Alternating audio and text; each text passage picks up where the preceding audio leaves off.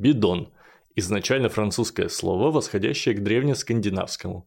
И в этих языках, и в русском означает сосуд для чего-нибудь.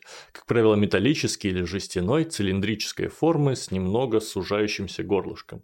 Сейчас бидоны уже встретить можно пореже, по крайней мере в больших городах, мегаполисах, а раньше они были на каждом углу, в них хранили и переносили молоко, воду и все что угодно. Масло еще.